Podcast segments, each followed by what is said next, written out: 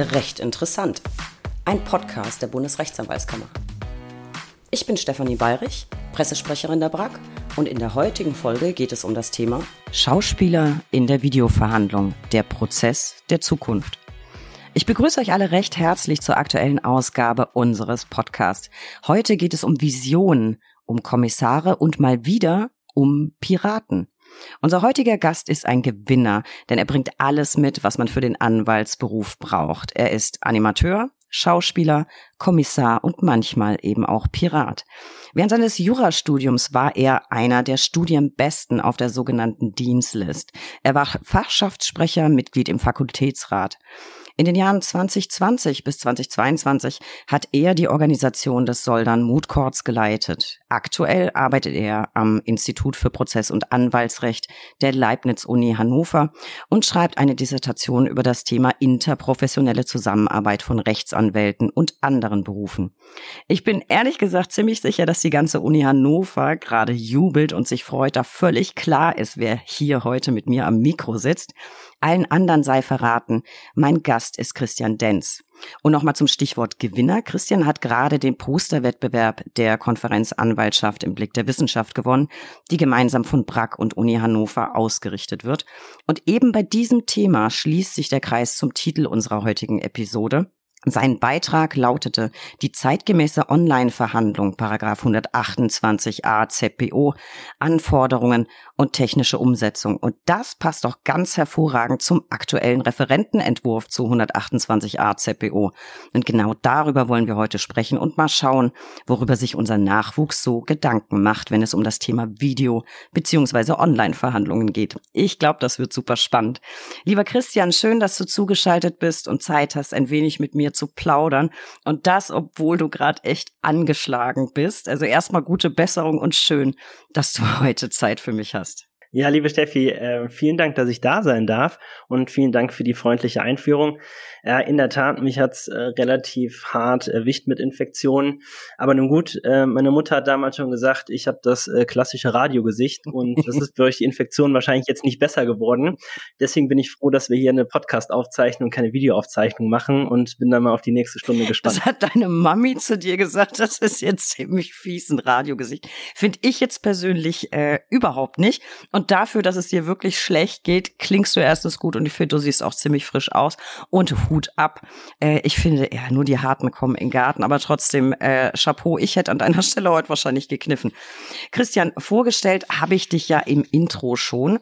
Was ich ein bisschen unterschlagen habe, ist, dass du ein wirklich tolles erstes Examen hingelegt hast, wie ich finde. Und du hast schon für eine Großkanzlei im öffentlichen Wirtschaftsrecht gearbeitet.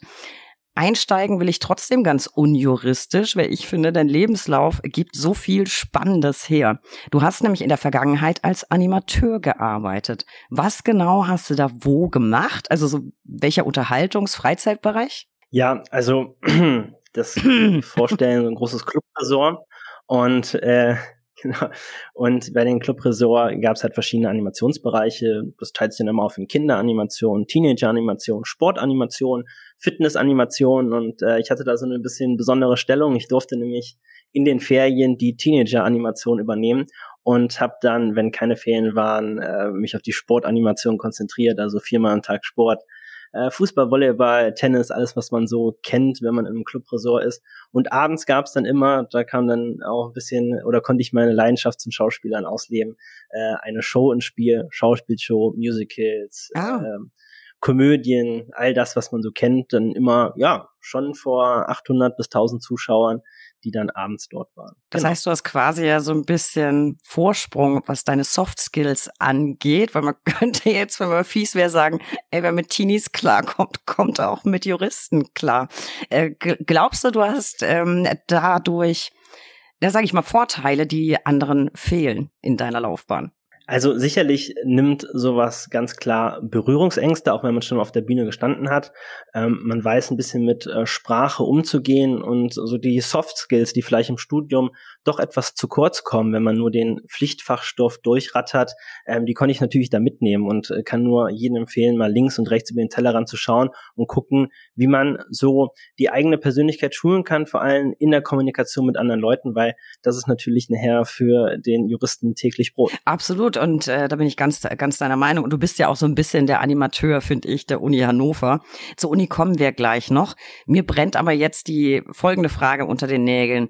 Warum Berufswunsch also jetzt mal filmisch gesprochen, Harvey Specter und nicht Harrison Ford. Du hast gerade eben schon gesagt, was du im Rahmen deiner Animateurstätigkeit so alles abliefern musstest. Du hast aber nebenberuflich auch als Schauspieler gearbeitet. Unter anderem hast du auch moderiert. Du hättest also eigentlich auch der neue Markus Lanz werden können. Was, was hat dir am Schauspielern, am Moderieren gefallen und was nicht? Und warum bist du nicht dabei geblieben? Und jetzt fange ich wieder an mit dem Radiogesicht, ja. deswegen nicht Markus Lanz. Das ist Quatsch. ja, ähm, ja, ob der Vergleich jetzt so passt mit Markus Lanz, äh, okay, dahingestellt. Nein, also es wird immer für mich eine große Leidenschaft bleiben, die Schauspielerei und auch die Moderation. Und ich habe mir bewusst nach dem Abitur die Zeit genommen, um in diese Branche komplett reinzuschnuppern und habe mir dafür ein bis zwei Jahre gegeben, habe auch die große Tour der Aufnahmeprüfungen der Schauspielschulen gemacht, habe in diversen Film- und Fernsehproduktionen und Pilotprojekten reingeschnuppert und muss letztendlich sagen, dass man für diesen Beruf mehr als 100 Prozent brennen muss. Und auf der anderen Seite bin ich ein sehr auf Sicherheitsbedachter Mensch und mir war letztendlich einfach die Branche etwas zu unsicher. Das Leben ist dann doch von Unwägbarkeiten in dieser Branche behaftet und dafür haben dann letztendlich die letzten zwei, drei Prozent zum absoluten Brennen gefehlt, so dass ich mich dann für eine Alternative entschieden habe. Ja, okay. Jetzt äh, sich gegen die Schauspielerei zu entscheiden, führt jetzt ja nicht zwingend dazu, dass man stattdessen Jura studiert. Also finde ich jetzt nicht so zwingend naheliegend. Äh, wie kamst du drauf? Was hat deine Entscheidung beeinflusst? Und weißt du vielleicht sogar schon, wo die Reise hingehen soll? Man, du hast ja noch ein bisschen, bisschen Zeit, aber was wird's, was soll's werden, wenn das, wenn das zweite Examen überstanden ist? Ja, sehr gut, Steffi. Also diese Frage kriege ich wirklich immer gestellt, wenn ähm, ich so ein bisschen über meine Biografie quatsche. Ja, glaube ich. Ähm, da steckt vielleicht sogar noch ein bisschen plakativer äh, der Hintergrund dahinter, dass man sagt, naja, diese künstlerische Ausrichtung, wie kann das mit diesen staubtrockenen Jurastudien zusammenkommen? Und ich glaube, das ist in der Absolutheit nicht richtig, sondern vielleicht sind da sogar viele Parallelen erkennbar.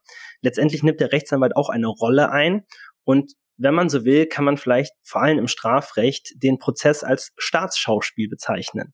Und der Rechtsanwalt muss auch ähm, abseits von seinen persönlichen Empfindungen mal auf den Putz hauen, wenn es der Prozess erfordert oder vielleicht auch mal Ruhe bewahren, obwohl seine äh, Emotionalität was ganz anderes hergibt. Natürlich ist es alles authentischer, als wenn ein Schauspieler eine Rolle verkörpert, aber so fern voneinander ist das gar nicht. Und wenn wir uns dann noch überlegen, dass das Handwerkszeug des Juristen sowie des, Schau wie des Schauspielers die Sprache ist, dass wir mit Sprache arbeiten, mit Sprache umgehen, Sprache versuchen mit Leben zu füllen, sind da vielleicht doch mehr Parallelen erkennbar, als man auf den ersten Blick meinen würde. Absolut. Also jetzt, wenn ich wenn ich es durchdenke, hast du recht. Improvisieren müssen wir auch. Tatsächlich unsere unsere Rolle verkörpern, auch wenn jetzt nicht im Sinne eines Schauspielers. Und ich kenne übrigens einen Kollegen, sehr erfolgreicher Anwalt, der ist leidenschaftlicher Impro-Theater-Schauspieler. Also vielleicht liegst du da gar nicht so weit weg. Und äh, zum zweiten Teil, hast du, hast du schon ein bisschen die Fühler ausgestreckt, gedanklich? Wo willst du hin? Wenn du groß bist? Achso, ja, ich, ich glaube, das hat man so ein bisschen an meiner Antwort ja. gemerkt. Ich habe jetzt nicht auf den Richter rekurriert und auch nicht auf den Unternehmensjuristen und auch nicht auf den Wissenschaftler, sondern explizit auf den Rechtsanwalt, weil ich glaube schon, dass ich da meine Fähigkeiten, die ich über die Jahre erarbeitet habe, am besten einsetzen kann und der Beruf mir in Zukunft am meisten Spaß bringt. Ich habe das antizipiert, aber es ist ja ein Anwaltspodcast. Ich wollte es jetzt noch mal wirklich deutlich hören. Nee, freut mich sehr und ich kann mir auch gut vorstellen, dass du da genau richtig aufgehoben bist. Christian, ich habe es vorhin schon erwähnt, das erste Examen hast du sehr erfolgreich hinter dich gebracht und im Podcast unterhalten wir uns ja immer wieder über das Thema Jurastudium und mögliche Reformen. Ich verlinke allen nochmal die Folgen mit Kira und Antonia von der Bundesfachschaft Jura und die Folge mit Malte und Philipp von Jurreform. Auch da haben wir uns drüber unterhalten, was sich am Jurastudium ändern müsste. Du bist noch relativ nah dran. Was würdest du sagen, was hat dir am Studium gefallen, so wie es war? Was müsste man vielleicht verbessern? Und wenn du dürftest oder könntest, was würdest du definitiv ändern?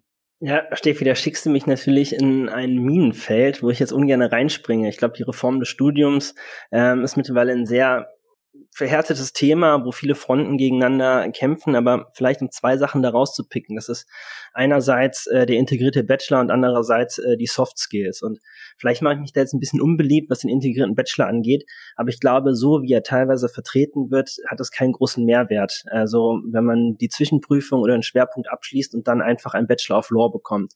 Meine Herangehensweise wäre eher, und das wäre nur förderlich für alle Studierenden, wenn wir einen spezialisierten Bachelor einführen würden. Das heißt, jede Fakultät kann sich darüber Gedanken machen, in welchem Kernbereich sie einen spezialisierten Bachelor anbieten möchte. Zum Beispiel wie in der Universität Hannover ein Bachelor für ähm, IT und geistiges Eigentum. Dadurch kann die jeweilige Universität bzw. Fakultät noch ein bisschen ihren Schwerpunkt, ihr Profil herausarbeiten und man hätte einen Bachelor, der einen vielleicht in den weiteren Lebenslauf mehr bringt als ein einfacher Bachelor of Law. Natürlich kann man mit dem Bachelor of Law dann auch mit einem Masterstudiengang aufsatteln und das ist ja auch so ein bisschen Grund der Gedanke dahinter. Aber warum denn nicht schon die Spezialisierung anfangen während des äh, äh, Grundstudiums, während während des normalen Studiums, dass man dann einen hochspezialisierten Bachelor hat, mit dem man am Markt vielleicht mehr Chancen hat als mit einem einfachen Bachelor of Law. Und der zweite Punkt, ähm, die Soft Skills.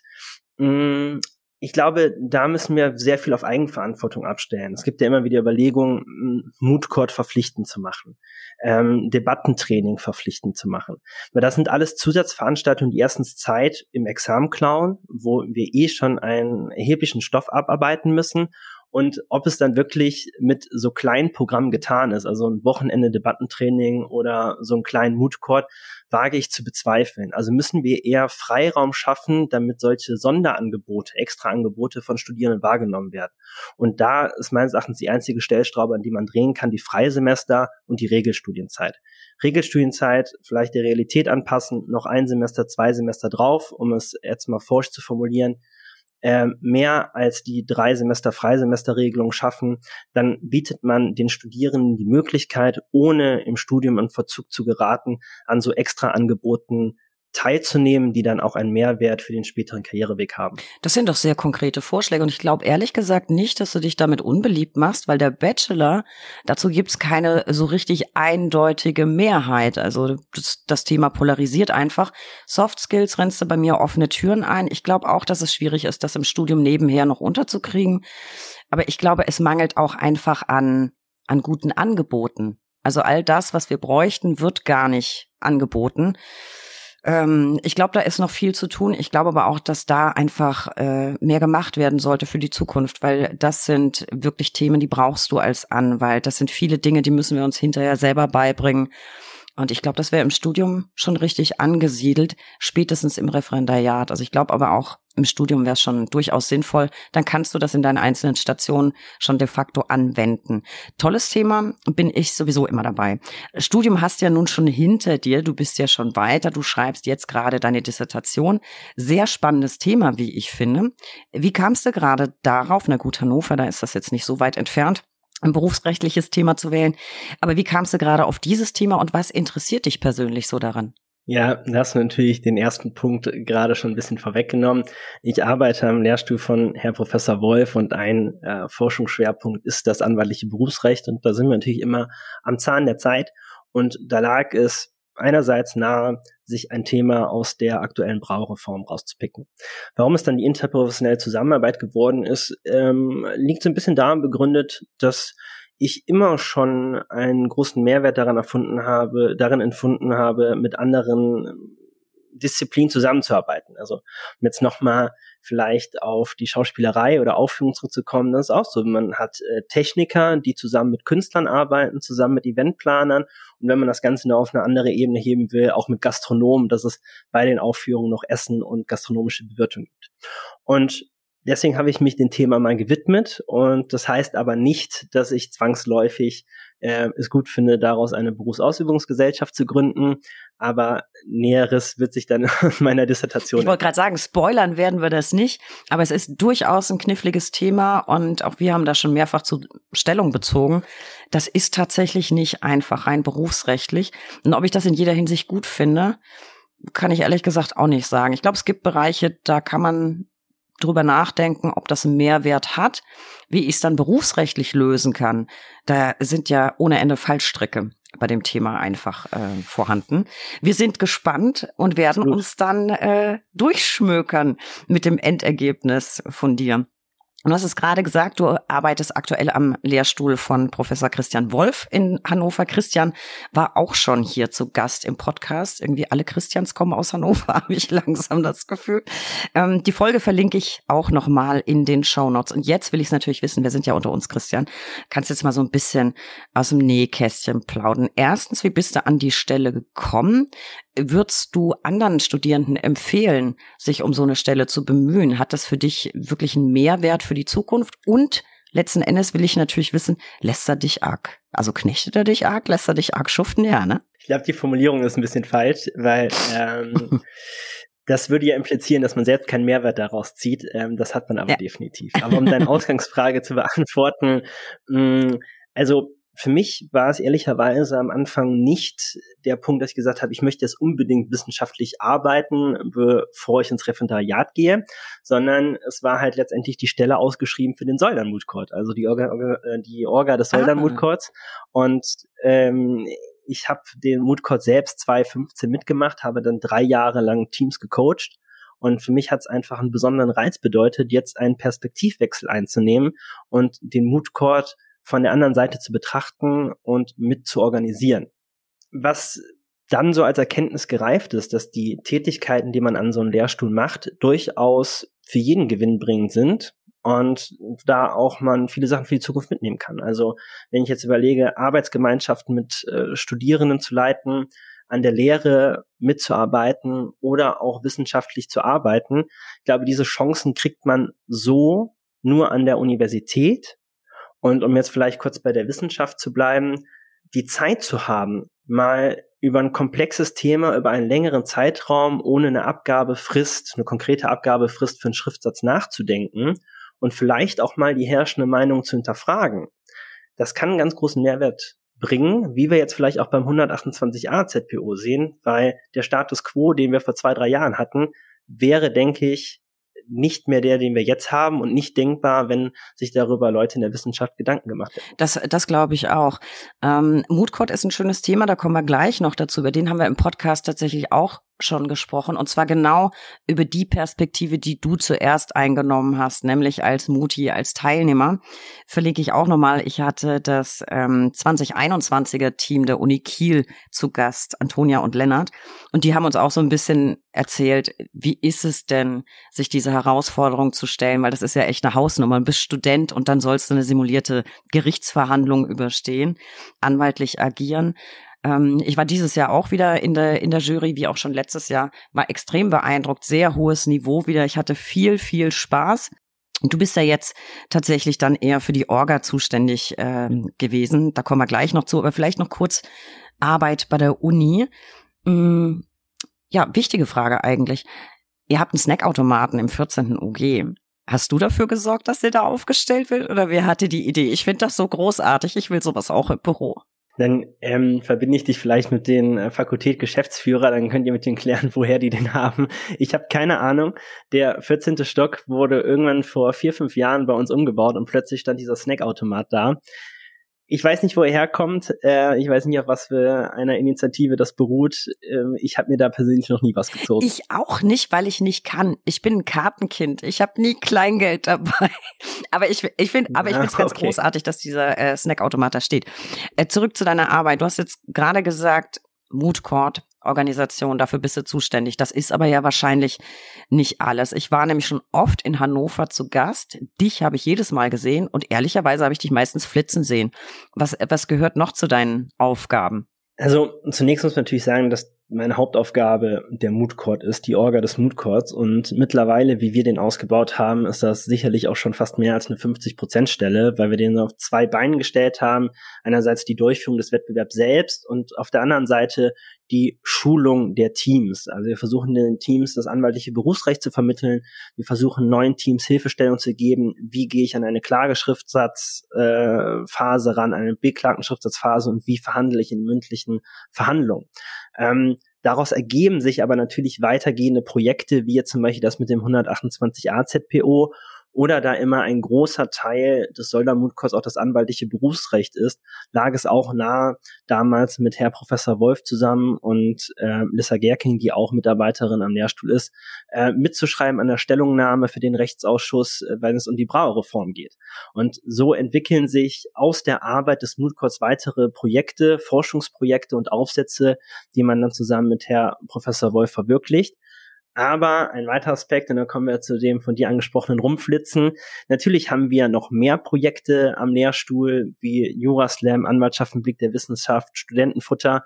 Und jeder hat so eine Projektzuständigkeit. Und da ist es einfach Grundcommitment, dass man jeden bei seinem Projekt unterstützt, weil wir einfach wissen, was für ein großer Mehrwert die Veranstaltung haben. Ähm, ich glaube, wir stehen da einzigartig für die Verknüpfung von Wissenschaft und Praxis ähm, Zusammenbringen von Praktikern und Studierenden, sei es jetzt bei Anwaltschaften Blick der Wissenschaft oder beim Soldermut-Court, aber auch Veranstaltungen, wovon die Studierenden abseits des normalen Pflichtfachstudiums profitieren, wie Studentenfutter, wo wir ähm, Leute aus der Praxis einladen. Vor der Pandemie hatten wir zum Beispiel die Verteidiger von Beate Schäpe da im großen Hörsaal mit über 400 Leuten oder auch den Juraslam, den Vorentscheid, den wir für den DRV ausgerichtet haben, wo wir jetzt auch den Vorentscheid mit 250 Leuten im großen Hörsaal als Zuschauer hatten. Also ich glaube, wir alle, die am Lehrstuhl arbeiten, kennen den Mehrwert der Veranstaltung und zeigen deswegen auch ein besonderes Engagement und äh, ja, sind dann auch mal nach der Arbeit da und helfen und unterstützen uns gegenseitig. Und ich glaube, das macht Lehrstuhlleben auch aus. Also das kann ich auf jeden Fall aus meiner Perspektive absolut bestätigen, weil ich wirklich bei vielen Veranstaltungen bei euch schon war. Ich finde, Hannover ist wirklich herausragend, was wirklich tolle klug durchdachte und spannende Veranstaltungen angeht. Also ich bin ja eigentlich immer, wenn irgendwas ist, versuche ich ja irgendwie da zu sein. Und euer Team ist tatsächlich auch einzigartig. Ich kenne die meisten, die am Lehrstuhl arbeiten und ich bin immer völlig geflasht. Alle immer nicht nur gut gelaunt, immer fleißig, immer freundlich und alle packen an und es sind dann wirklich auch immer alle da. Hab ich so während meiner Studienzeit nicht erlebt. Ähm, Hut ab. Und ich glaube, trotz aller Arbeit macht es dann wirklich viel Spaß. Zumindest strahlt ihr das aus. Das ist wirklich ein einzigartiger Lehrstuhl, finde ich. Äh, aus meiner Perspektive jetzt von außen betrachtet. Dann zum Moodcore zurück, zur Orga. Ich war jetzt, wie gesagt, zweimal dabei. Äh, ich war tüchtig eingeteilt. Ich habe den Fehler gemacht, äh, zu sagen, ach, verplant mich ruhig, ich bin ja auch da. Ich war dann sehr viel im Einsatz, aber es hat auch wirklich, wirklich viel Spaß gemacht. Ich mag mir aber gar nicht vorstellen, wie es ist, das zu organisieren. Äh, es sind ja die ganzen, also allein die Hauptveranstaltung am Ende. Ähm, das ist, muss unfassbar viel Aufwand sein mit den ganzen Teams. Dann hattet ihr noch die Herausforderung zu Pandemiezeiten, dass sehr, sehr viel online stattfinden musste. Ähm, was würdest du sagen, macht dir mehr Arbeit? Dieses Jahr war es ja wieder in Präsenz. War online komplizierter oder in Präsenz? Ja, da müssen wir vielleicht ein bisschen weiter aushalten. Also zunächst zu den Online-Durchgängen. Ich glaube, wir standen genauso wie die Justiz vor dem Corona-Problem und mussten deswegen neue Wege finden und die Verhandlungen neu denken. Den Vorteil, den wir vielleicht dadurch hatten, und wir kommen ja später noch zum 128 AZPO, dass wir nicht komplett an die Rahmenbedingungen und Restriktionen des 128 AZPO gebunden waren. Den Nachteil, den wir dann wiederum hatten, war, dass wir nicht wie die Justizverhandlungen verschieben konnten, sondern der Wettbewerb war fest terminiert und da musste dann irgendwas stattfinden. Und deswegen mussten wir in relativ kurzer Zeit Rahmenbedingungen schaffen, die einerseits den Wettbewerb ermöglichen, aber andererseits auch nicht den 128 AZPO und die rechtlichen Rahmenbedingungen ad absurdum führen. Und so fing das dann an mit der Suche nach einem geeigneten Online-System, um die Verhandlungen dann im digitalen Raum stattfinden zu lassen. Daran haben wir getüftelt. Wir haben Plattformen entwickelt. Du warst ja damals auch schon bei den Online-Verhandlungen dabei.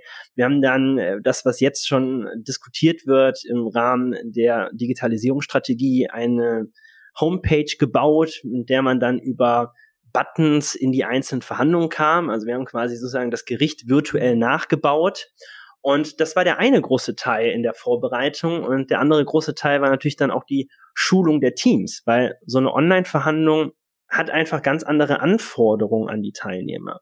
Gestik, Mimik müssen anders präsentiert werden. Ich muss schauen, wie ich vor der Kamera sitze, wie ich mich verhalte. Und das wollten wir den Teams natürlich im Hinblick auf die immer größere Bedeutung des 128 AZPO auch mitgeben. Also der ganze Vorbereitungsaufwand war sicherlich höher als bei einer Präsenzverhandlung. Bei der Präsenzverhandlung wiederum ist es natürlich dann so, dass die Tage, an denen der Wettbewerb dann, der Hauptwettbewerb stattfindet, also die mündlichen Verhandlungen, extrem arbeitsintensiv sind. Praktikabetreuung, Herrichten der Räume, die dann als Gerichtssäle nachgebaut werden, mit den Teams umgehen, das Koordinieren. Also, um auf deine Ausgangsfrage zurückzukommen, was ist denn eigentlich arbeitsintensiver, kann man das so gar nicht sagen. Die Anforderungen sind einfach schlichtweg andere wenn man das im digitalen Raum macht oder in Präsenz. Ja, das, äh, das, das glaube ich gern. Ich fand tatsächlich es sehr, sehr spannend, das Ganze auch mal online zu erleben. Also wenn man den Moodcourt so kennt. Ich fand, ihr habt das richtig, richtig genial umgesetzt. Und was, was mein absoluter Favorite war, und ich will jetzt nicht auf den Richter anspielen, der ähm, hinter sich den Hintergrund ähm, aus Star Wars eingeblendet hatte und Chewbacca neben ihm stand, das fand ich schon witzig. Das wird man natürlich später im echten Gericht wahrscheinlich nicht sehen. Ähm, ich fand es großartig, diese Einstiegsseite, die du eben schon erwähnt hast, zum Gerichtssaal 1, zum Gerichtssaal 2 oder wie ihr es benannt habt. Und in den folgenden Diskussionen im Vorfeld so zu einer möglichen Reform von 128a ZPO dachte ich dann so, ja, das war doch eigentlich ganz schicki. Hat dann natürlich in der Realität erhebliche, erhebliche Auswirkungen, Probleme, die du lösen musst. Aber bei euch hat mir das richtig, richtig gut gefallen. Und ich habe mich auch als Jura total gut zurechtgefunden. Alles, alle Timetables waren irgendwie gut ersichtlich und dann konnte ich einfach auf den Knopf drücken und dann war ich im Gerichtssaal. Ich fand das phänomenal und auch die Darstellung vom Richter und den, den Klägervertretern, Beklagtenvertretern fand ich richtig gut. Und ich persönlich konnte dem Ganzen auch sehr gut folgen. Also hast alle immer im Bild gehabt. Ich fand das sehr bequem, abgesehen davon, dass ich äh, eine Jogginghose anhaben konnte und obenrum das Jackett. Das geht natürlich dann beim Moodcourt in Präsenz nicht so gut. Aber ich fand, ihr habt das richtig, richtig genial umgesetzt. Hat mir, hat mir sehr gut äh, gefallen. Vielleicht mal von dieser simulierten Verhandlung zur echten Verhandlung oder naja, vielleicht eher zur Theorie von der echten Online-Verhandlung. 128a ZPO ist ja nur wahrhaftig nicht neu.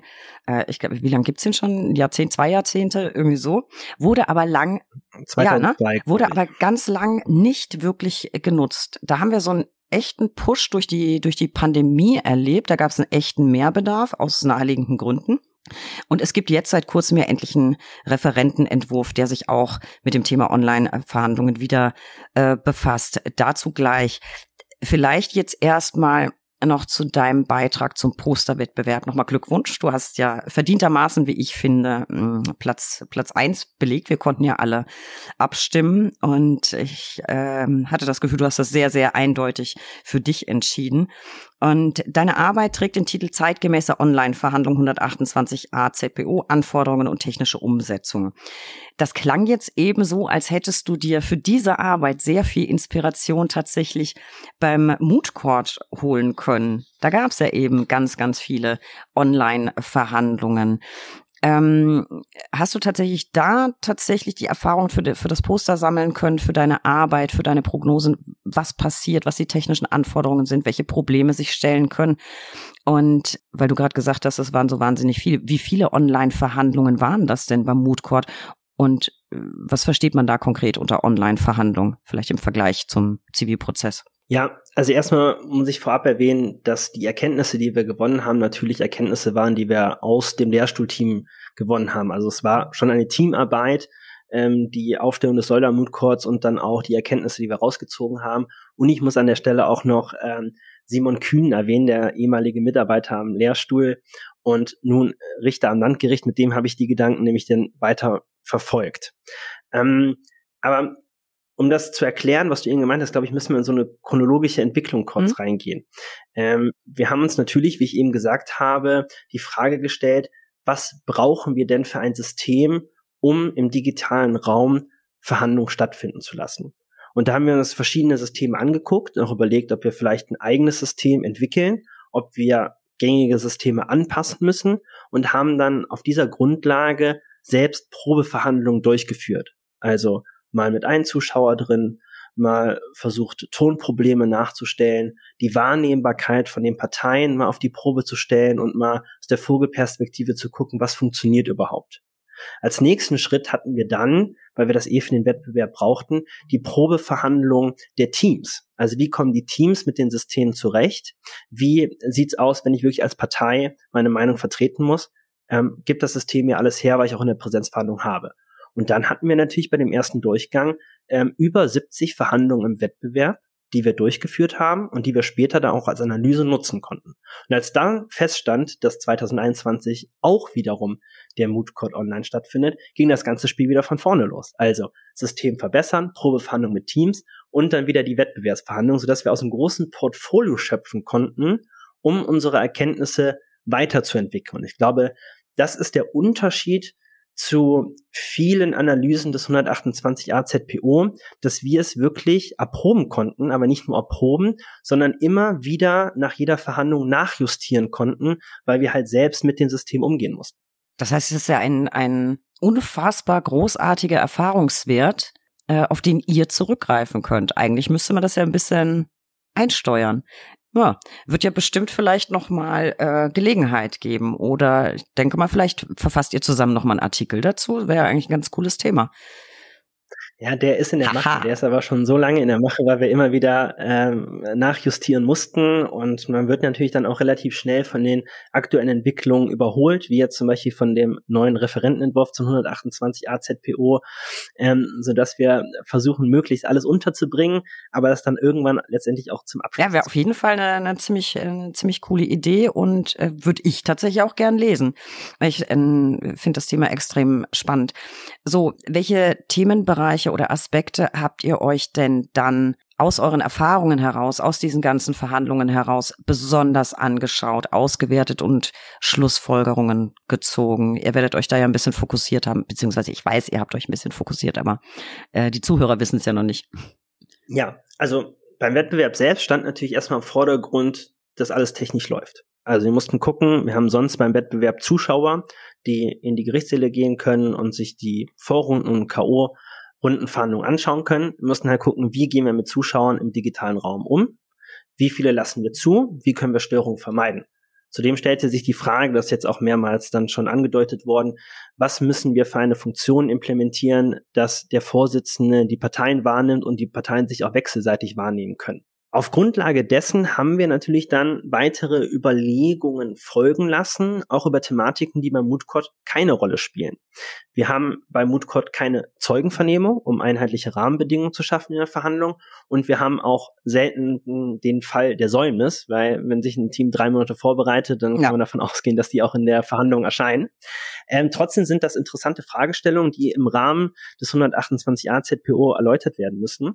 Und deswegen haben wir das Ganze weitergedacht und versucht, auch dafür Lösungen zu finden. Und eigentlich sind wir dann immer wieder zur Erkenntnis gekommen, dass wir so eine zweistufige Interaktion haben. Wir haben einmal die rechtlichen Gegebenheiten, was ist gerade der Status quo, wie muss ich das technisch umsetzen in einem digitalen System. Dann geht man wieder zurück auf die erste Stufe und überlegt, was ist denn zukünftig rechtlich denkbar? Und das ist nur denkbar, wenn ich auch die nötige technische Umsetzung habe. Sodass ich immer ein Wechselspiel zwischen rechtlichen Bedingungen technische Umsetzung habe. Und dieses Ping-Pong-Spiel haben wir dann versucht weiterzuspielen und kamen dann zu der Erkenntnis, dass die Online-Verhandlung als Alternative zur Präsenzverhandlung keine Frage des Ob, sondern eine Frage des Wie, also der technischen Umsetzung ist. Das finde ich auf jeden Fall einen, einen nahezu zwingenden Schluss, gerade nach den Erfahrungen der letzten zwei Jahre. Ohne wird es ja nicht mehr gehen. Jetzt sagst du selbst, gut, Zeugenverhandlungen und ähnliches gab es jetzt nicht. Ihr habt auch nicht das Problem, testen müssen, wahrscheinlich mit sitzungspolizeilichen Maßnahmen oder ähnlichem. Weshalb glaubst du, dass gleichwohl die gewonnenen Erkenntnisse aus den Muti-Verhandlungen sich auf echte Gerichtsverhandlungen übertragen lassen? Weil so ganz identisch sind die Anforderungen ja eben nicht. Das blitzte ja eben schon so ein bisschen durch. Nein, also wenn wir vielleicht die drei Sachen betrachten, also den 128 AZPO in seiner jetzigen Form, ist das ganz einfach erklärt, so dass der Richter oder die Kammer im Gerichtssaal sitzt und die Öffentlichkeit auch. und dann besteht die Möglichkeit, einzelne Verfahrensbeteiligte zuzuschalten. Eine Partei, die andere Partei oder beide Parteien. Der neue Entwurf sieht ähm, das oder denkt das Ganze einen Schritt weiter, indem auch der Vorsitzende oder die Kammer sich digital zuschalten können. Da redet der Gesetzesentwurf von einer voll virtuellen Verhandlung. Nur noch die Zuschauer haben dann die Möglichkeit, zum Gericht zu gehen in Präsenz und die Verhandlungen im, ich sag's mal in Klammern, Livestream zu verfolgen. Und wir haben das so gedacht, dass wir eine komplette Online-Verhandlung statuiert haben. Deswegen sage ich auch immer den Begriff Online-Verhandlung, weil alle Beteiligten, nicht nur die Verfahrensbeteiligten und der Vorsitz, sondern auch die Öffentlichkeit wird im digitalen Raum abgebildet. Und daran merkt man schon, dass zur jetzigen Ausgestaltung des 128 AZPO nicht alle Aspekte eins zu eins übertragbar sind, beziehungsweise nicht alle Erkenntnisse, die wir gewonnen haben, eins zu eins übertragbar sind, weil die rechtlichen Rahmenbedingungen einfach noch nicht so weit sind. Trotzdem, schon im jetzigen Status können wir sagen, dass wir die technischen Voraussetzungen unseres gefunden haben, die am besten die Wahrnehmbarkeit der Parteien implementiert, äh, die bestmögliche Funktion um Beweise einzuführen. Aber auch wenn man an zukünftige Erkenntnisse bzw. zukünftige Schritte des 128a denkt, haben wir da Erkenntnisse gewonnen. Also ich gehe nochmal ganz kurz auf die digitale Öffentlichkeit ein. Wenn wir uns vorstellen, dass irgendwann auch die Öffentlichkeit im digitalen Raum hergestellt wird, also als Zuschauer in einem Meeting, in einer Verhandlung, dann haben wir natürlich schon Erkenntnisse gewonnen. Wie gehe ich mit diesen Zuschauern um? Wie verhindere ich Störungen mit Rollenzuweisungen im technischen System, dass Kamera ausgestellt ist, Ton ausgestellt ist der beteiligten Zuschauer? Aber auch, wie kann ich Gefahren, die von einer Öffentlichkeit im digitalen Raum ausgehen, Aufzeichnungen, Verbreitung von Aufzeichnungen, die alle eine Gefährdung der Persönlichkeitsrechte der Verfahrensbeteiligten darstellen. Wie kann ich denen begegnen? Und ein ganz großer Punkt, der auch oft diskutiert wird, wie groß darf die Zuschauermenge sein? Also ähm, in Gericht habe ich die Saalöffentlichkeit, so viel wie der Saal hergibt, so viele Zuschauer dürfen rein. 10, 40, 20, je nachdem, wie groß der Saal ist.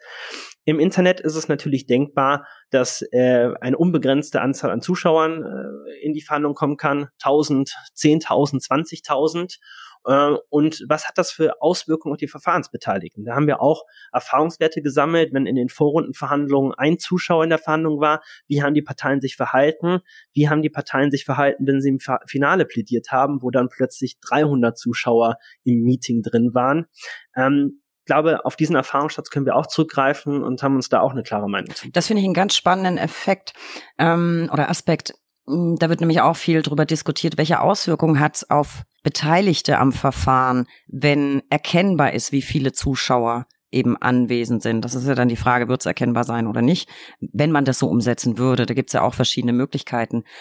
Da fällt mir aber ein, es gibt ja auch durchaus Großverfahren vor Gericht, wo ganz bewusst dann ein zweiter Saal hinzugezogen wird, weil so viele interessierte Zuschauer aus der Öffentlichkeit da sind, dass sie nicht in den Gerichtssaal reinpassen. Ich weiß nicht mehr, welches Verfahren das war.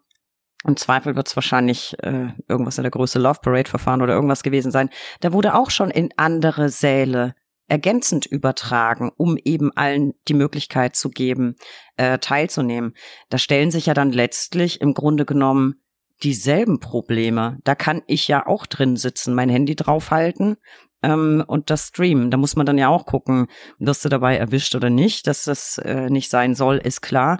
Aber das sind ja eigentlich keine anderen Probleme, die sich dann im digitalen Verfahren ergeben. Es ist natürlich ein bisschen leichter. Aufzeichnung sperren kann ich sowieso, aber ich kann natürlich nicht verhindern, dass jeder Zuschauer das Handy auf dem Bildschirm hält. Aber das ging eben bei solchen Übertragungen in anderen Säle, in andere Säle bei Großverfahren ja auch. Deswegen eine Frage, die sich mir noch so aufdrängt. Du hast ja die, die Diskussion im Vorfeld auch sehr genau verfolgt.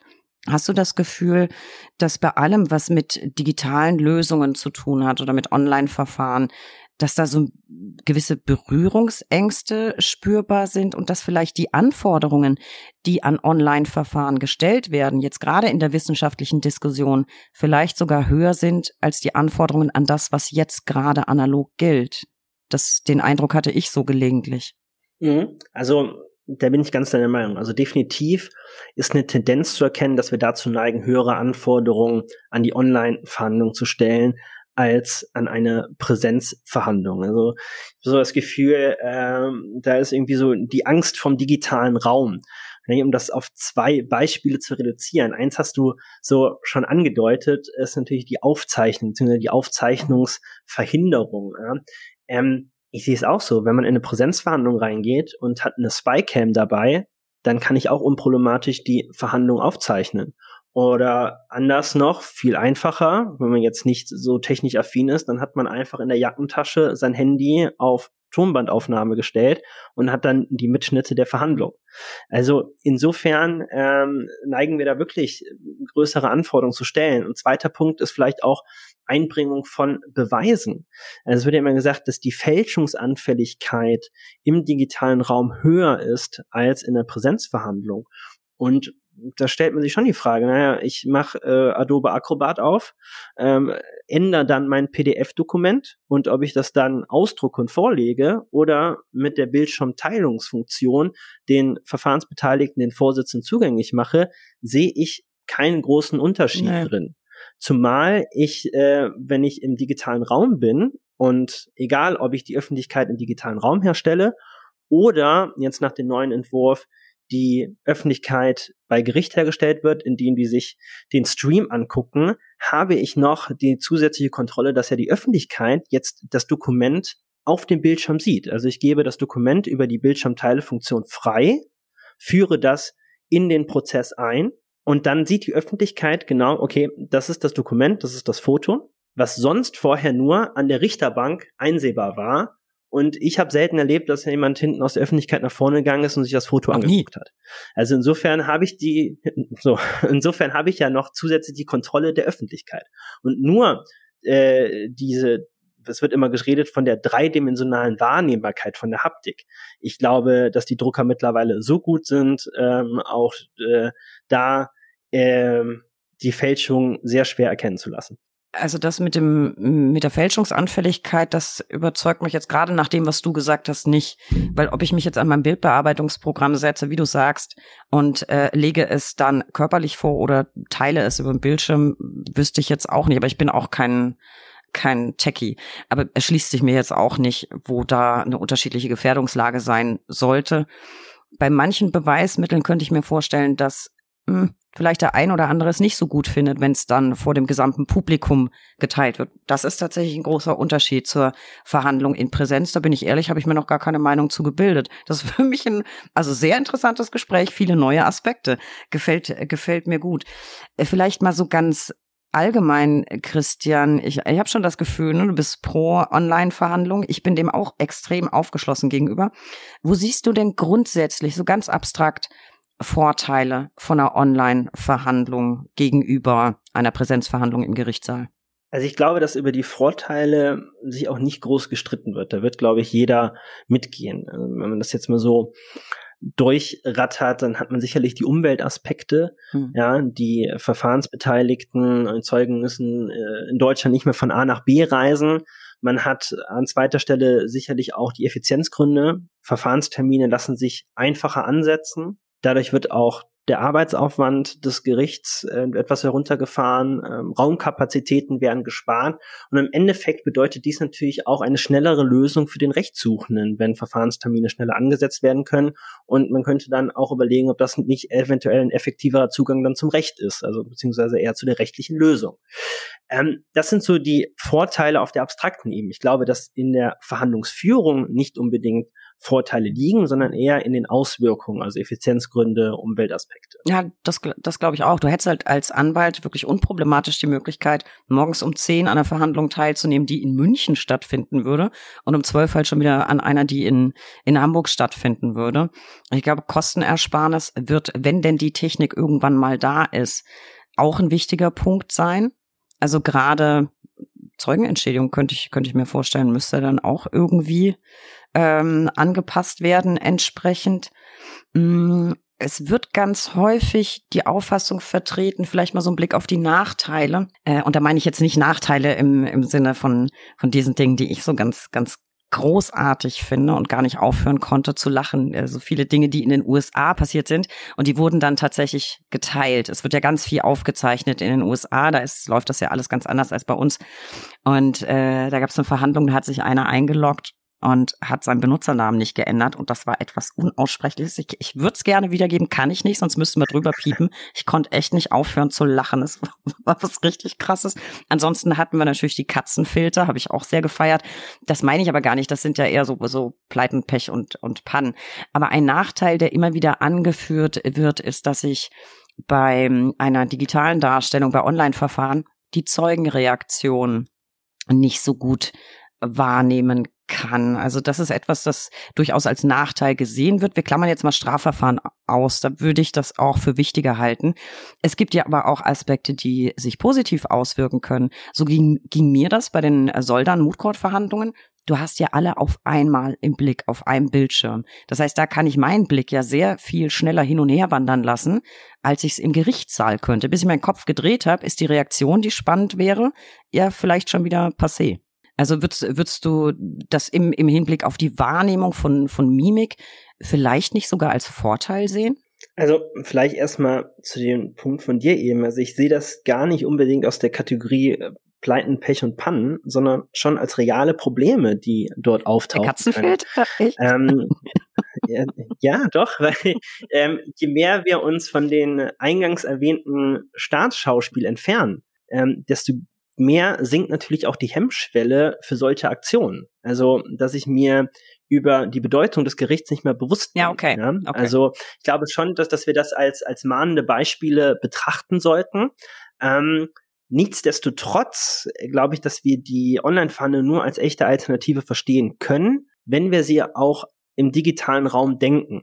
Und absolut richtig. Einer der Hauptstreitpunkte sind sicherlich äh, die Zeugenaussagen und deren Glaubwürdigkeit aber ich kann an diese Zeugenaussagen nicht den gleichen Stellenwert legen oder nicht die gleichen ähm, ähm, Aspekte wie in einer Präsenzverhandlung. Ähm, ich habe gestern noch eine Studie von der Universität of Maryland gelesen, wo es um äh, Lügen geht und dass Lügen aufgedeckt werden können. Also die haben sich dann Gerichtsverhandlungen genommen und geguckt, okay, was sind Indikatoren, dass jetzt hier ein Zeuge lügt? Und unter anderem sind dazu auch Stimmfrequenz, Sprachfluss und Heranziehung der Formulierung als Aspekte oh. genommen worden. Und diese Aspekte kann ich auch in den digitalen Raum übertragen. Also ich kann jetzt nicht viel auf Gestik und Mimik, auch nicht auf das zitternde Knie achten und auch nicht, äh, ob der jetzt anfängt zu schwitzen, das sehe ich vielleicht nicht so, aber ob ich gewisse Formulierungen verwende, ob ich einen gewissen Sprachfluss habe, das kann ich auch online nachvollziehen. Und ich glaube, dass wir einfach eine Sensibilisierung für den digitalen Raum brauchen, Erfahrungswerte und auf Grundlage dessen würde es uns auch einfacher fallen, dort Glaubwürdigkeiten besser zu beurteilen. Noch ein weiterer Aspekt, den ich vielleicht einbringen möchte, den wir aus Solner Mood Court gewonnen haben, ist, wenn ich perfekte Laborbedingungen habe, das heißt ein perfekt eingestelltes Mikrofon, ein perfekt ähm, eingestellte Kamera, Sitzposition, dann wird natürlich je mehr ich an diese Perfektion rankomme, an die perfekten Laborbedingungen, auch die Glaubwürdigkeit oder fällt es einfacher, die Glaubwürdigkeit zu beurteilen. Ich kann natürlich nicht bei den Zeugen voraussetzen, dass die die perfekten Sachen haben im Homeoffice. Ja? Das ist so, mhm. okay, äh, ich schalte mich von zu Hause zu, der hat wahrscheinlich nicht die perfekte Kamera, hat auch nicht die, das perfekte Mikrofon. Aber da gibt es auch Wege und Mittel, um vielleicht da äh, entgegenzusteuern. Also es ist so eine Idee, die äh, aus den Reihen des Lehrstuhls stammt oder die am Lehrstuhl entwickelt wurde. Warum sagt man nicht, dass die Zeugen vielleicht bei einem Notar teilnehmen bei der digitalen Verhandlung? Dann hätte ich die Gefahr minimiert, dass die Zeugen von jemand hinter der Kamera beeinflusst werden. Ich hätte immer noch so ein bisschen die Wirkung ähm, des offiziellen Rahmens auf den Zeugen und beim Notar hätte ich eventuell dann auch die technischen Voraussetzungen, um eine Glaubwürdigkeit besser beurteilen zu können. Ach so, du spielst quasi auf, auf das Thema ähm, äh, Soufflieren bei, bei Zeugenaussagen an. Ne? Also ja, das ja. ist ja auch immer ein, ein gängiger oder häufig gehörter Kritikpunkt, dass quasi außerhalb des Sichtfeldes oder des Aufnahmewinkels der Kamera jemand steht und dem Zeugen dann irgendwie vorgibt, was er zu sagen hat.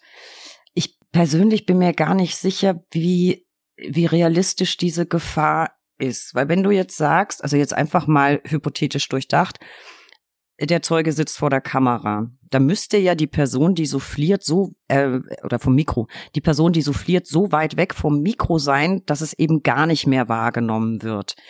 Und hast du dann nicht über die Kamera auch noch mh, mm, ja so, so eine bisschen Möglichkeit, das zu verfolgen?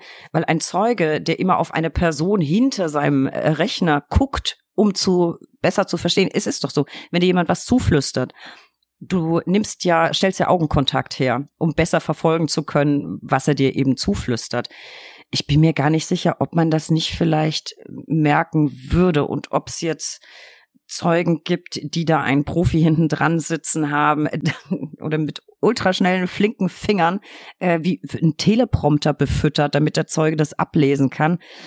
Ähm, ich weiß, dass das immer wieder als Kritikpunkt genannt wird. Ich glaube, es gibt auch Konstellationen, da würde das vielleicht funktionieren. Ich glaube aber nicht in der Masse der Fälle. Ich könnte mir persönlich nicht so genau vorstellen, wie das umsetzbar sein soll. Oder liege ich da falsch? Also mit dem Zuflüstern, glaube ich, hast du einen Punkt. Das wird, glaube ich, relativ schwer, wenn man äh, sein Mikrofon anhat vom Laptop. Ähm, man kann das aber natürlich das Mikrofon auch äh, kurzweilig ausstellen, wenn jetzt gerade der andere redet und kriegt dann. Das siehst du aber, wenn das Mikro und gemutet wird, das siehst du ja am Bildschirm. Hm, ja, aber das muss ja nicht zwangsweise heißen, jeder, der sein Mikrofon mutet, kriegt ja, gerade was zugeflüstert. Also das kann ich natürlich auch machen, um äußere Störungsfaktoren auszuschließen, wenn gerade ein anderer Verfahrensbeteiligter spricht. Ähm, also ich sehe schon, dass es da potenziell eine Gefahr gibt und auch, dass man sich Möglichkeiten ausdenken kann, wie man auf dem, der vor der Kamera sitzt, Einfluss nimmt. Aber wenn ich da ein bisschen auf den Entwurf vorgreifen kann. Ähm, wir haben ja jetzt die Möglichkeit in den Referentenentwurf, dass die Zeugenaussagen und Teile der Verhandlung aufgezeichnet werden. Und diese Aufzeichnung soll ja dann auch zu den Prozessakten geführt werden. Das heißt, der Anwalt kann in diese Prozessakten Einsicht nehmen und sich nochmal einzelne Zeugenaussagen anschauen. Und wenn dort übersehen wurde, wenn es ganz klare Anzeichen dafür gibt, dass die Person vor der Kamera beeinflusst wurde, dann müsste man eigentlich eine rechtliche Handhabe haben, um dagegen vorzugehen.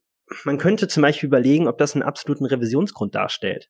Das würde einerseits die Hemmschwelle erhöhen, dass jemand hinter der Kamera, äh, hinter dem Laptop den Zeugen beeinflusst und würde dann auch, falls es passiert, den Anwalt die rechtliche Handhabe geben, dagegen vorzugehen.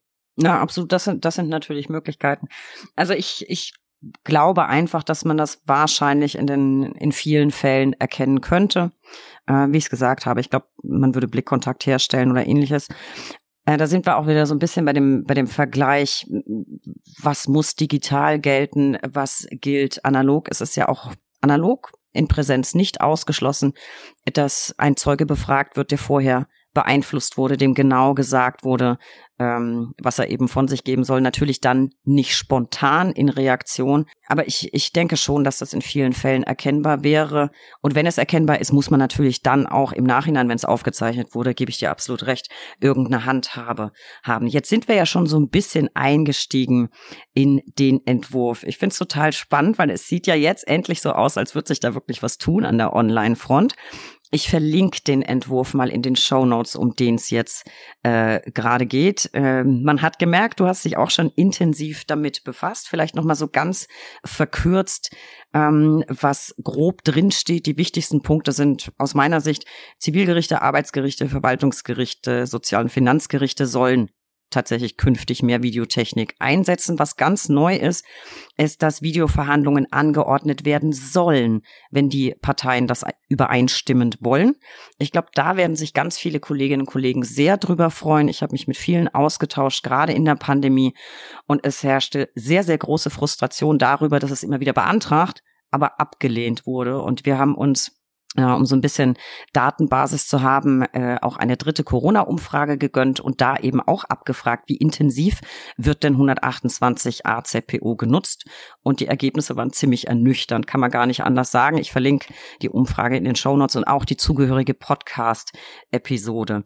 Du hast es eben auch schon gesagt, theoretisch kann jetzt die ganze Verhandlung aus dem Homeoffice geführt werden. Also auch der Richter muss nicht mehr im Saal sitzen. Publikum könnte ähm, zu Gericht kommen und das in einem Saal verfolgen, in den dann gestreamt werden könnte. So könnte man eben die Öffentlichkeit herstellen. Was ich ganz spannend finde, du hast mit deinem Posterbeitrag ja ein ganz, ganz feines Näschen bewiesen, denn das war ja vor dem Entwurf fertig.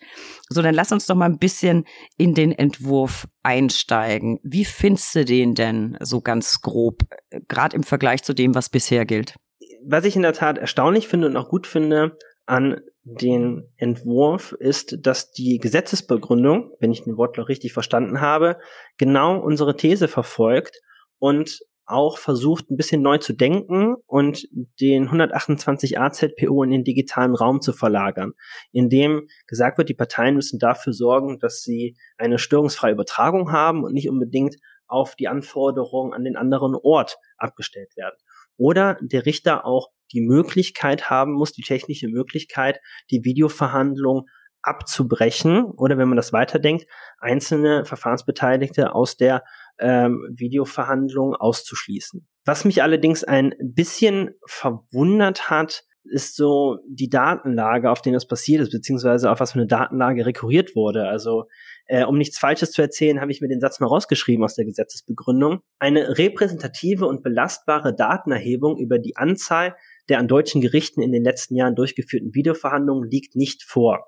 Dann kommen noch so ein paar Einschübe, äh, auf was man das denn basiert hat. Aber ich glaube, wenn wir den 128 AZPO als richtige Alternative betrachten wollen und auch die richtigen Stellschrauben äh, neu justieren möchten, dann müssen wir auch schon gucken, dass wir eine gewisse Datenlage ansammeln. Also welche Verhandlungen werden denn mit dem 128 AZPO gemacht? Wie viele Verhandlungen finden rein aufgrund der Videoverhandlung ihren Abschluss, ihren rechtskräftigen Abschluss? Wie viele Verhandlungen gehen in die zweite Instanz? Und wenn ich diese abstrakten Daten habe, vielleicht jetzt auch mal dann auf der anderen Ebene, wir klammern jetzt mal das Persönlichkeitsrecht der Verfahrensbeteiligten aus, muss ich auch Studien machen. Wie läuft so eine Verhandlung ab? Ähm, wie glaubwürdig ist denn da eine Zeugenaussage gewesen? Und das kann ich nur, wenn ich mir das Material anschaue und das sichte. Also wenn man jetzt ganz, ganz böse sein wollte, könnte man sagen, naja, es lässt sich doch eigentlich bei Gericht leicht nachvollziehen, wie viele Videoverhandlungen es gab. Man muss doch nur in den Handaktenlaufzettel gucken, wann der Videowagen in welchen Saal gefahren wurde. ähm, ja, das war jetzt böse. Aber wir haben so tatsächlich ein paar richtig coole Stories von den Kollegen gehört. Ähm, ich habe die schon ein paar Mal im Podcast erzählt. Die Gerichte sind halt noch nicht so alle bestens ausgerüstet und es gibt tatsächlich ein Gericht, die haben einen selbstgebauten, aus Pressspanplatten selbstgebauten Videowagen und den musst du dann bestellen und der wird dann halt ins Gericht gefahren. Da müsst ihr eigentlich nur die Laufzettel angucken, wann war der Videowagen wo, wie oft. Ähm, ich glaube schon, dass es inzwischen jetzt wahrscheinlich schwierig wäre nachzuhalten, für das vergangene Jahr oder für die vergangenen zwei, wie oft wurde davon Gebrauch gemacht. Es wäre aber durchaus vielleicht mal eine sinnvolle Maßnahme gewesen, dass jetzt einfach mal zu erfassen. Und bisschen Datenlage gibt's ja, die ist natürlich nicht komplett für alle Gerichte repräsentativ, aber ich glaube, was die Kolleginnen und Kollegen bei uns bei der Umfrage geantwortet haben, das hat schon einen gewissen Aussagewert, würde ich sagen. Und das fand ich äh, ernüchternd. Aber, aber gut, die Mühe müsste man sich halt jetzt machen, dass man wirklich bei allen Gerichten oder vielleicht bei ein paar äh, Mustergerichten, Beispielgerichten einfach zu erfassen. Und das ist tatsächlich auch in den einzelnen Gerichtsbarkeiten sehr unterschiedlich, wie viel Gebrauch davon gemacht wird. Also das ist so die, die Erfahrung, die mir geschildert wurde von den Kolleginnen und Kollegen. Was ich richtig cool finde, ganz viele Probleme, die du durchdacht hast, werden sich also ja stellen, mal gesetzt den Fall der Entwurf äh, erfolg, äh, oder durchläuft erfolgreich das parlamentarische Verfahren und die Regelung wird dann auch entsprechend äh, genutzt, wovon ich eigentlich ausgehe. Ich könnte mir vorstellen, dass viele Kolleginnen und Kollegen dann vermehrt Anträge stellen werden, weil es besteht tatsächlich ein großes, großes Interesse dran. Ein bisschen müssen wir uns noch gedulden. Ich glaube, Stellungnahmefrist äh, für Verbändeanhörung unter anderem läuft bis, bis Mitte Januar. Ich denke mal, die BRAC wird dazu auch noch Stellung nehmen aus den Fachausschüssen. Ähm, das werde ich dann natürlich entsprechend veröffentlichen auf www.brack.de. Ähm, du hast jetzt schon so ein bisschen angemerkt, was du so ein bisschen hm, ja bemerkenswert findest, was du gut findest. Gibt's irgendetwas, was dir auf den ersten Blick ganz massiv fehlt an dem Entwurf? Ja, massiv ist ein, ist ein äh, starkes Bisschen Wort. fehlt. Aber ich glaube, ich habe hab mir, ähm, glaube ich, zwei Aspekte da so rauspicken. Das erste ist die Öffentlichkeitsbeteiligung und das zweite ist die Entschärfung der Grundsatzproblematik mit der Zeugenvernehmung. Im mich verwundert schon, dass der Gesetzesentwurf von einer vollvirtuellen Verhandlung redet, obwohl die Öffentlichkeit weiter bei Gericht hergestellt wird. Auch wenn dafür jetzt kein Saal mehr blockiert werden soll, sondern das in einem Computerraum oder externen Raum gestreamt werden soll, ist es doch so, dass ich eigentlich nur von einer vollvirtuellen Verhandlung beziehungsweise einer Online-Verhandlung reden kann, wenn auch die Öffentlichkeit im digitalen Raum hergestellt wird. Und ich glaube, da wurde verpasst, auf den derzeitigen Stand der Wissenschaft einzugehen. Ähm, es hätte da Lösungsmöglichkeiten gegeben, ähm, mit denen man sich hätte beschäftigen können. Ähm, ich führe immer ganz gerne die Dissertation von Frau Professorin Paschke an, die wirklich ähm, da sehr umfassend Lösungsmöglichkeiten vorgestellt hat. Und da fehlt mir so ein bisschen die Auseinandersetzung damit. Der zweite Punkt ist, der wurde jetzt schon mehrfach angedeutet, diese Entschärfung der Haupt Problematik der Zeugenvernehmung. Also da gäbe es auch Lösungsmöglichkeiten, die wir auch schon angesprochen haben, wie zum Beispiel zu sagen, okay, ich lade den Zeugen zum Notar ein, äh, von da aus soll er die Zeugenaussage machen. Oder wenn ich schon Zugriff habe als Rechtsanwalt auf die Akten, dann müssen wir auch gucken, wie wir es hinkriegen, dass ein Rechtsmittel eingelegt werden kann, wenn offensichtlich ist, dass hier der Zeuge hinter der Kamera beeinflusst wurde. Das sind ein paar, das sind ein paar wichtige Punkte. Ich finde eigentlich die Idee mit dem Notar, die ist überdenkenswert, ähm, ist für mich tatsächlich auch neu habe ich noch nicht durchdacht. Bedeutet dann natürlich in der Tat für den, für den Zeugen, für die Zeugenentschädigung ähm, im Verhältnis we nicht weniger Aufwand und auch nicht weniger Kosten. Und du hast dann wieder einen Notar noch mit, mit an Bord. Ist aber auf jeden Fall eine Lösung, finde ich, über, über die man debattieren kann. Ich bin total gespannt, wie das alles weitergeht, vor allem wie lange es noch dauern wird. Ich bin sehr gespannt auf die, auf die Stellungnahmen von, von den verschiedenen beteiligten Verbänden, die ja Fristen laufen haben. Und ich bin mega gespannt auf das, was Hannover dazu noch äh, zu sagen haben wird. Ich gehe davon aus, äh, dass wir das auch noch rechtzeitig äh, uns zu Gemüte führen können. Ich finde das Thema wahnsinnig, wahnsinnig spannend und ich freue mich tatsächlich sehr. Das ist einer meiner Lieblingsaspekte für das Jahr 2023, rechtspolitisch gesehen. Ähm, 128a ZPO. Mein anderer Favorit ist äh, natürlich Dokumentation der Hauptverhandlung. Da wird es auch nicht auf das hinauslaufen, was es beim ICC gibt. Das wäre natürlich richtig schicki. Dafür wird es bei uns wahrscheinlich nicht reichen. Ähm, aber auch da wird sich ja ganz, ganz viel tun.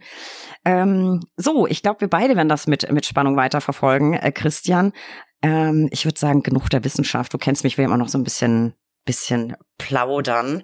Äh, nicht nur ZBO, sondern wir wollen jetzt auch noch so ein bisschen was über dich hören. Und ich habe ja immer Infos. Und zwar möchte ich drüber sprechen, was du zu Hause bei dir stehen hast. Ich habe nämlich gehört, du hast schon ein Möppi zu Hause stehen und wirst ganz bald den Motorradführerschein machen. Glückwunsch zu dieser Entscheidung. Absolut richtig. Es wird dein Leben bereichern. Die Frage ist, wann geht's los? Ja, das ist eine sehr gute Frage. Also, das ist bei mir ja auch eher so, dass ich aufsattel. Also, seitdem ich äh, 13 bin, 14, oh, 13, glaube darf ich man nicht sagen. sagen du warst 15 14, oder 16. ja, gut, äh, dann lassen wir das so stehen, dass ich 15 oder 16 war. Äh, bin ich äh, immer schon äh, äh Roller gefahren und äh, jetzt zum Examen äh, habe ich dann eine Vespa bekommen und fahre die jetzt seit drei Jahren wirklich sehr glücklich. Nur habe ich mich dann irgendwann dazu entschieden, naja, so ein bisschen aufsatteln, aufmotorisieren wäre gar nicht äh, verkehrt. Und da kam meine Familie so ein bisschen zuvor und hat mir schon quasi eine 125er Maschine hingestellt, sodass ich jetzt wirklich zügig mal mit äh, dem Führerschein dort nachziehen muss.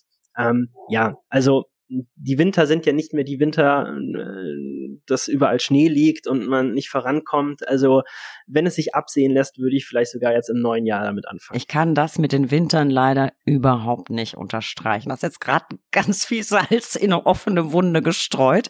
Ich habe mir nämlich für meine für meine kleine Betty äh, tatsächlich einen, einen schicken Auspuff äh, gerade geholt. Der wurde verbaut und jetzt ist hier dauernd Eis und Schnee und ich kann sie nicht abholen. Und ich habe eine ganze Jahreszulassung. Ich finde es ganz, ganz furchtbar und bin immer sehr traurig. Äh, also von Klimaerwärmung hier gerade nicht viel zu sehen. Ich hoffe, Äh, jetzt ja mache ich mich unbeliebt. Ich hoffe, dass wir keine weiße Weihnachten haben, damit ich wenigstens in meinem Urlaub kurz einen Slot habe, um mein Motorrad wieder abzuholen. So, 125er ähm, ist tatsächlich ein sehr, sehr, also von der Motorisierung her, sehr, sehr beliebt für Motorradreisen. Und ich bin mir nicht sicher, hast, hast du nicht eine KTM? Das ist doch dann quasi geeignet für äh, Adventure-Trips. Ist sowas geplant dann, wenn du, wenn du den Führerschein hast? Einmal nach Marokko und zurück? Oh. Äh, also ich bin erstmal froh, wenn ich in der Stadt von A nach B komme. Also äh, Marokko wäre dann so das Fernziel vielleicht. Äh, nein, ähm, erstmal reinfuchsen, gucken, wie sich das anfühlt und dann sicherlich auch mal eine Tour über die Landstraße machen und dann äh, schaue ich mal, wo der Weg hingeht. Ja, kann man bestimmt rund um Hannover auch hier in Berlin, äh, im Brandenburger Raum geht es richtig, richtig gut. Und ich werde dir nachher mal ein paar Links schicken, weil ich hätte auch gesagt, ah, so bis nach Marokko fahren, das ist irgendwie alles nix.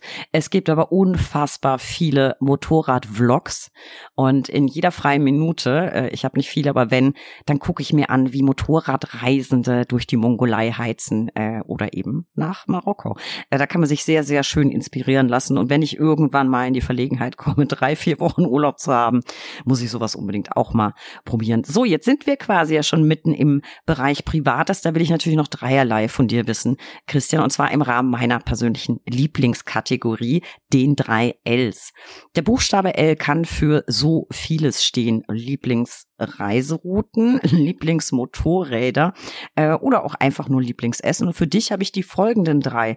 Eine Frage drängt sich auf. Wie gesagt, du arbeitest für die Uni Hannover. Deine Lieblingsstadt? Äh, ja gut, da muss ich als Kölner ganz klar sagen, das ist Köln. Nein, also äh, ich finde, da kommt nichts drüber. So Hannover, das muss ich sagen, wird absolut unterschätzt. Das ist eine lebenswerte Stadt, eine tolle Stadt, ähm, aber das Rheinland schlägt in meinem Herzen und deswegen muss ich hier die Antwort Köln geben. Ich bin tatsächlich, es gibt ja immer diese, diese, diesen Beef, ne, Düsseldorf-Köln. Und seit meiner Scheidung bin ich tatsächlich total pro Köln. Also ich finde Köln inzwischen auch absolut super. Und ich musste natürlich nach deiner Lieblingsstadt fragen und ich, ich nehme mich nicht aus. Also ich habe auch Vorurteile gegenüber Hannover. Das mag daran liegen, dass ich in Hannover wirklich fast nichts kenne außer dem Bahnhof und eurer Uni. Und jedes Mal, wenn ich am Bahnhof ankomme in Hannover, denke ich, ach ja, ich habe ganz vergessen, wie hässlich sie ist. Und ähm, e-, ehrlicherweise, der Weg bis zur Uni ist dann auch jetzt nicht so ganz zauberhaft, wenn du den zu Fuß zurücklegst mit einem Rollköfferchen. Aber ich glaube gern, und vielleicht, vielleicht machen wir die Probe aufs Exempel. Wenn ich das nächste Mal da bin in Hannover, dann zeigst du mir ein, zwei schöne Ecken. Und ich lasse mich ja da sehr gern eines Besseren belehren. So machen wir so das. machen wir das. Dann möchte ich äh, gerne von dir wissen, äh, deine Lieblingssportart. Oh, ähm, ja, jetzt werden die Leute, die mich kennen, äh, wahrscheinlich schon äh, die Hände über den Kopf zusammenschlagen, weil ich wirklich die Antwort hier geben muss, jede Sportart. Also no. ich äh, bin so ein kleiner Sportfanatiker und ähm, bei mir laufen teilweise, wenn Großevents sind, in drei verschiedenen Zimmer drei Fernseher mit verschiedenen Sportarten. Also gerade habe ich natürlich ein riesiges Problem. Wintersport fängt an und Fußball-WM ähm, und gestern war auch noch Football. Ähm, das ist dann schon ein logistisches Problem. Das ist ja sehr, sehr breit gefächert. Aber guckst du die alle nur gern oder betreibst du die auch? Ähm, wenn ich könnte, würde ich sie auch betreiben, aber dazu fehlt äh, die Zeit und vielleicht manchmal dann auch das nötige Talent, aber ansonsten äh, will ich die auch betreiben. Ich kann halt ja. echt äh, Football, ich komme nicht ran. Ich komme nicht ran. Ich verstehe nicht so ganz, wie das funktioniert, aber ich habe mich auch noch nicht so damit befasst. Ich fand das mal Wintersport, da bin ich komplett mit am Start. Ich hab's geliebt und das also wirklich am liebsten Biathlon. Biathlon liebe ich sehr und ja, bis heute für mich unerreicht. Ich habe sie geliebt. Uschi Diesel. Nicht treffen, aber extra schnell sein. Ne? Die Frau ist echt äh, eine Macht gewesen. Und ich hab's, ich hab's wirklich super gern geguckt, aber auch schon in der Tat jahrelang nicht mehr. Hast du jetzt Fußball geguckt? Ähm, ja. Ja. Und wie? Habe ich. Also ja, äh, ja, ich, ich weiß, es ist eine Riesendiskussion, soll man es gucken, soll man es nicht gucken und äh, nee, findest du nicht? Ach, weißt ähm, du, dieses ganze, ja, warum soll's? Ich habe es nicht geguckt. Ich hatte keine Zeit und habe ehrlich gesagt den Beginn komplett verpennt. Also sonst bin ich immer dabei. Wir haben dann irgendwie im Freundeskreis äh, ja, so zum Spaß kleine Wetten laufen und so, wer gewinnt und dann weiß ich nicht, muss muss muss der Gewinner halt äh, der kriegt dann irgendwie die Kleinigkeit, die im Pott ist, oder es geht um Abendessen oder irgendwas. Ich habe tatsächlich den Einstieg komplett verpasst und habe mich auch gefragt, worum's, äh, woran es liegt. Ich glaube an der Jahreszeit. Da lief, glaube ich, im Marketingbereich alles schon auf Weihnachten. Und ansonsten hast du ja immer die ganzen äh, Werbepartner, die eher sommerliche Produkte haben. Ich weiß nicht, ob es mit daran lag. Ich fand, es gab wenig Werbung. Ich habe den Einstieg komplett verpasst. Und dann war es irgendwie auch schon gegessen. Und es lag gar nicht an dieser Diskussion, müssen jetzt die Zuschauer boykottieren. Ich finde, man hätte da vorher drüber nachdenken müssen, ob die denn da laufen soll oder nicht. Warum soll jetzt der Zuschauer richten, was die FIFA nicht hingekriegt hat, will da jetzt gar nicht so allgemein sportpolitisch mich äußern. Ich habe es dieses Jahr einfach tatsächlich verpasst und Zeit hatte ich auch nicht. Ich finde, man braucht da jetzt keine, äh, mit, nicht mit dem Finger auf die zeigen, die es gerne geguckt haben. Also dann guckt das doch. Es lief, es war verfügbar und ganz ehrlich, die Quoten waren sowieso schlecht. Also ob du das jetzt geguckt hast oder nicht, ähm, fand ich völlig, äh, völlig okay. Ich kann dir noch nicht mal sagen, ich glaube, ich habe nur mitgekriegt, Brasilien ist raus. Portugal. Und ich habe das mitgekriegt, weil mein kleiner Neffe, liebe Grüße Leopold, ähm, begeisterter Fußballfreak ist und natürlich äh, hier Panini und alles. Und der weiß immer sofort, der weiß über alles Bescheid, ja, wer wo mitspielt, wie äh, die Chancen sind und so. Und äh, der hat tatsächlich eine Wette am Laufen und ich bin gespannt, äh, ob er recht hat. Wir, wir werden sehen. Nö, ich finde das, ich finde das nicht verwerflich, aber ich finde es sehr, sehr spannend, sich für so viele Sportarten zu interessieren. Mich überfordert das oft mit den mit den Regeln. Ich weiß auch nicht, wie Rugby funktioniert. Curling finde ich, das finde ich sehr entspannt zum Zugucken. Curling äh, finde ich super mit einer Tasse Tee, Kuscheldecke auf dem Sofa. Super. Also ich bin da tatsächlich beim Gucken auch eher Wintersport orientiert. So, und jetzt noch etwas, was mich äh, wahnsinnig brennend interessiert. Deine Lieblingsserie. Ja, ähm, da muss ich ganz klar sagen, derzeit äh, Better Call Saul. da gucke ich jetzt zum zweiten Mal durch. Aber ich glaube auch nur, ähm, hat die so, ein, äh, so eine Faszination, wenn man äh, Breaking Bad vorher gesehen hat, weil so ganz viele Anspielungen, die dann in äh, Better Call Saul sind, versteht man, glaube ich, sonst nicht. Und äh, es schließt halt einfach die Geschichte wahnsinnig gut ab. Das, das glaube ich auch. Ich glaube, das eine funktioniert ohne das andere nicht so richtig gut. Ich habe auch beide gesehen. Dein Lieblingscharakter aus beiden Serien, wenn wir schon dabei sind? Ähm, von der schauspielerischen Leistung und wie er geschrieben ist, ganz klar äh, Lalo Salamanca. Mm. Ja, ja, ja. Äh, ich mochte am liebsten Mike. Finde ich ja. un unerreicht und wer hätte nicht gern so einen persönlichen Problemlöser. Äh, das war jetzt eigentlich ein viertes L, aber das, das zählt noch zu Lieblingsserie, finde ich. Also deswegen haben wir es jetzt nicht gebombt. Ähm, nee, finde find ich gut, habe ich beides auch schon äh, gesehen und äh, habe sehr, sehr gefeiert. Übrigens gibt's eine eigene Merchandise-Kollektion, habe ich gesehen, zu, äh, wie heißt der Hühnchenladen? Pollos Hermanos? Ja, ja da genau. gibt's T-Shirts. Äh, leider nicht für Damen, sonst würde ich äh, schon längst eins besitzen. Ähm, ja. Äh, schöne, schöne Serie, gute Wahl.